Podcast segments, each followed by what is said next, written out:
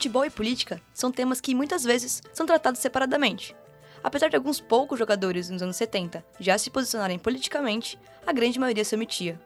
Mas no momento mais obscuro da história política brasileira, um movimento de resistência surgiu, unindo o esporte mais amado do país com o desejo de democracia. Nós somos Lara Polinário, Luiz Poleto e Vinícius Gratão. Está começando o programa Ganhar ou Perder, mas sempre com democracia, o caso da democracia corintiana. A democracia corintiana foi um movimento político iniciado na década de 1980 durante a ditadura militar, criado e articulado dentro do time de futebol Esporte Clube Corinthians Paulista. O movimento ideológico é considerado o maior da história do futebol brasileiro e tinha como principal líder o jogador Sócrates. O coletivo também contava com o apoio do então presidente do clube, Valdemar Pires. O principal e mais marcante slogan do movimento era ganhar ou perder, mas sempre com democracia. Durante o período de 1982 a 1984, o movimento se fez presente dentro da instituição corintiana. As decisões sobre contratações de novos integrantes para a equipe e até o consumo de bebidas alcoólicas pelos jogadores eram tomadas por meio de votações. Membros da diretoria, funcionários do clube e até os jogadores tinham pesos iguais no voto. Mas de onde surgiu a ideia de um movimento democrático em um período ditatorial? A doutora em Educação Física, cientista social e pesquisadora com artigos publicados sobre democracia corintiana, Mariana Zoanete Martins, conta quais foram os principais fatores para o início do movimento. A gente também vivia num contexto de ditadura militar, então a gente também não tinha muita liberdade para falar o que pensava, para se manifestar politicamente no Brasil.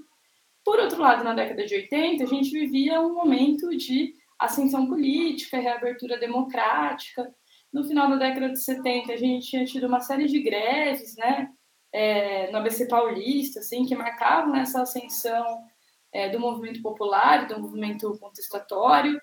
Então, tudo assim colocava o país numa certa efervescência. E isso, de alguma forma, respingou no Corinthians naquele contexto histórico. Respingou de uma forma meio, né, é, meio de afinidades eletivas. Assim, a coisa aconteceu não muito planejada, né?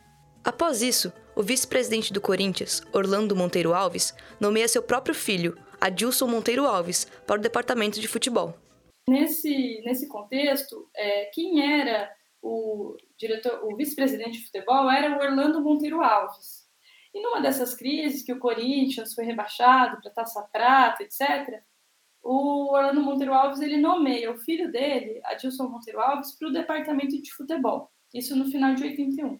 O Adilson Monteiro Alves, ele entra e ele era, tipo, tinha 30 e poucos anos, não tinha experiência nenhuma com futebol, era cientista social formado pela USP, né? então viveu aquele contexto de ascensão do movimento estudantil e tal.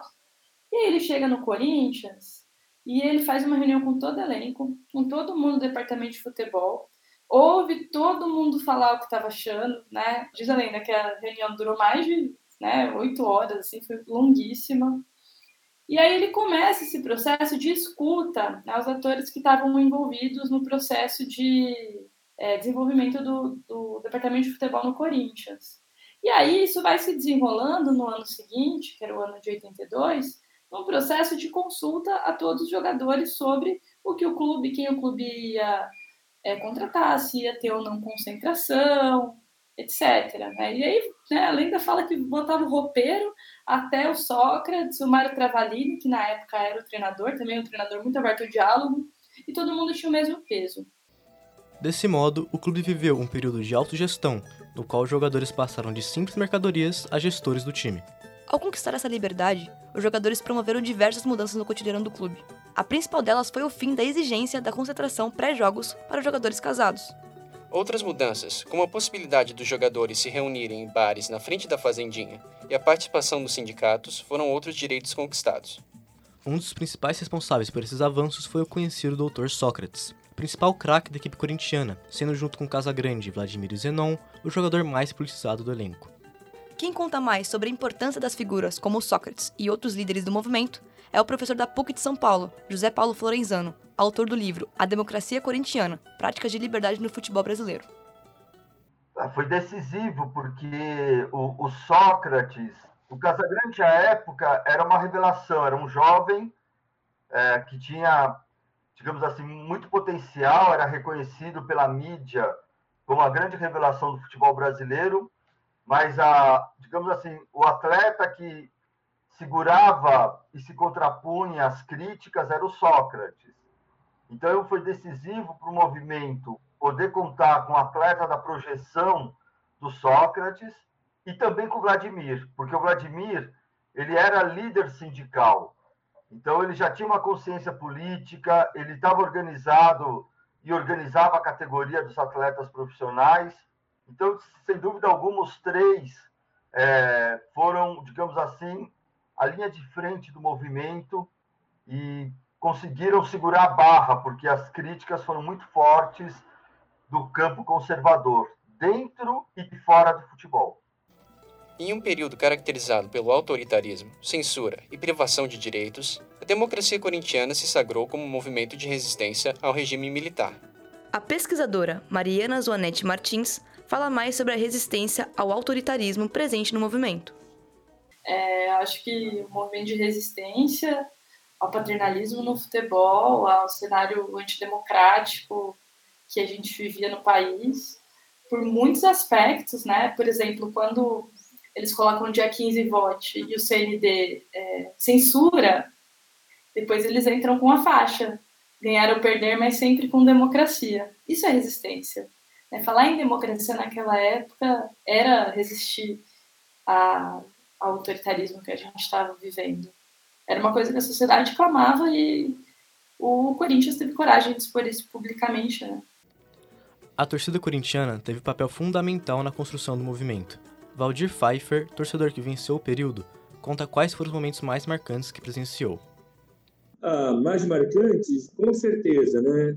Os momentos, né, que eu que eu vivi no estádio, porque eu vai a época, né, os jogos eram no Morumbi, num outro tipo, né, de acomodação, então é, um, um, jogo, né, com 100 mil torcedores e o Corinthians, né, entrando com, a, com as faixas, com a, com a bandeira é, democracia é, diretas já, tal, né? Então aquilo para mim realmente causava assim uma emoção, né? Um impacto muito grande, né?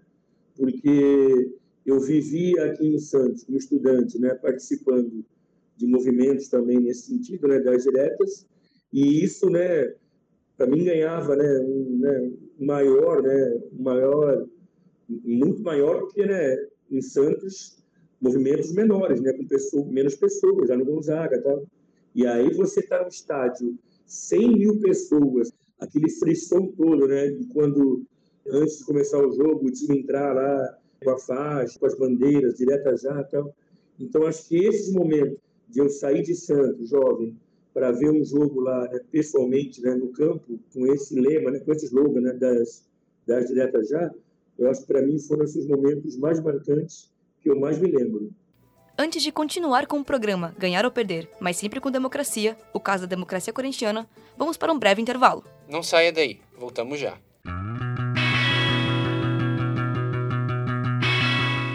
Você está ouvindo Rádio Ponto.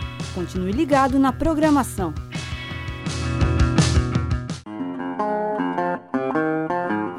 Continue ligado na programação da Rádio Ponto.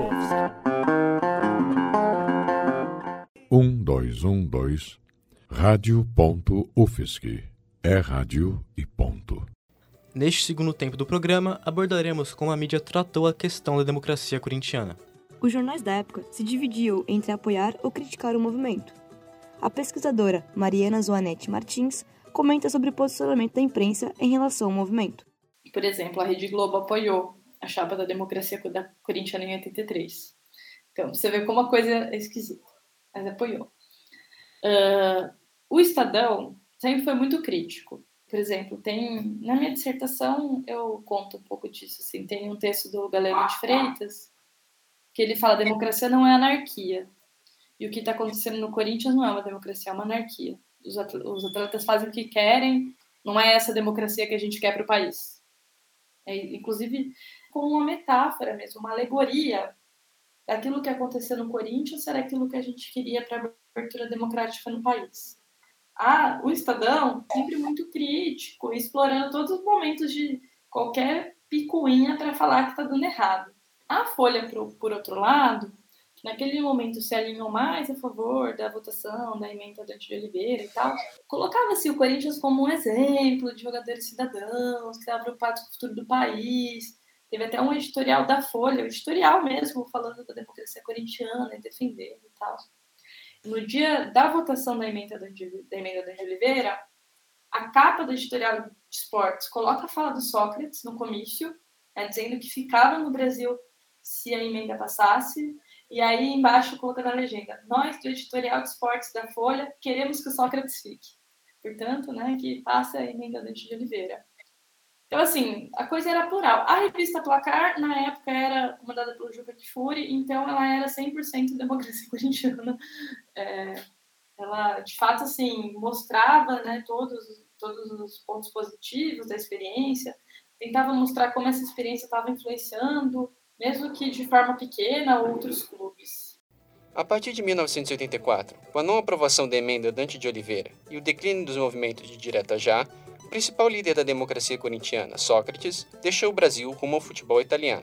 Com a saída de Sócrates, o movimento corintiano perdeu força e outras lideranças como Casa Grande deixaram o clube. Em 1985, com a derrota do então diretor de futebol, Adilson Monteiro Alves, nas eleições para presidente do clube, a democracia corintiana chegou ao fim.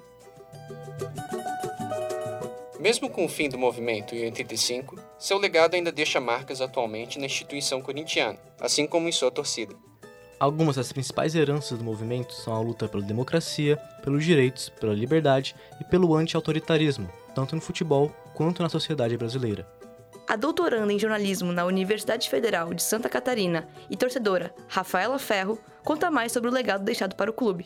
Hoje, o atual presidente do Corinthians é filho de um dirigente que foi um dos que estiveram à frente na, da democracia corintiana, e isso com certeza tem reflexo na forma como o clube se portou, inclusive em relação a, ao atual presidente e as suas ações antidemocráticas. Então é, é, bem importante a gente retomar isso, isso ainda ser uma marca no clube, entender que naquele momento histórico é, foi de muita representatividade por ter essa percepção de que não é só futebol, de que o futebol está diretamente relacionado com as vivências e com a forma como as pessoas se relacionam com o mundo, entendem o mundo e também vivenciam as questões políticas no país. Mas afinal, o que foi a democracia corintiana? Mariana Zoanetti, Rafaela Ferro e José Paulo Florenzano descrevem o movimento a partir de suas perspectivas. Para mim, ela foi uma miragem no meio do deserto porque num cenário muito autoritário que é o futebol brasileiro, ela foi um respiro de liberdade. Com todas as contradições e ambiguidades, e a interpretação explora várias contradições e ambiguidades, mas eu acho que ela é um respiro de liberdade no meio do deserto e, para mim, ela é uma grande experiência que deve servir de exemplo para os jogadores de futebol entenderem o papel deles enquanto cidadãos. Eu acredito que para o torcedor do Corinthians é muito importante sempre trazer essa parte da história da democracia corintiana, porque representa um pouco o que o clube é em origem, a, a origem popular e a, a, questão da população e de ser um, um clube que tem muito da torcida, que é muito povo e que está muito relacionado a uma parte da sociedade muitas vezes marginalizada e que nas situações ditatoriais são também as que mais são penalizadas. A democracia corintiana é responsável pela conexão das lutas em todos os campos sociais e no esporte. Então, ela vai oferecer o esporte como um campo privilegiado de uma luta que é importante para o esporte, mas que vai muito além do esporte, né? comprometida com a criação de uma sociedade igualitária, democrática e multicultural. Então, é um projeto em aberto, ele continua sendo construído ainda hoje e a grande promessa né, que nós temos de habitar uma sociedade não autoritária e democrática. Ganhar ou perder, mas sempre com democracia, o caso da democracia corintiana, fica por aqui. Este programa foi produzido como o trabalho final da disciplina de áudio e radiojornalismo do curso de jornalismo da Universidade Federal de Santa Catarina, no segundo semestre de 2022. Produção, roteiro, locução e edição por Lara Polinário, Luiz Poleto e Vinícius Graton. Entrevistas com José Paulo Florenzano, Mariana Zonetti Martins, Valdir Pfeiffer e Rafaela Ferro. Assistência técnica por Roque Bezerra. Monitoria de Daniele Alves. e orientação da professora Valcisa Coloto. Rádio.UFSC. É rádio, É jornalismo É democracia é futebol e ponto.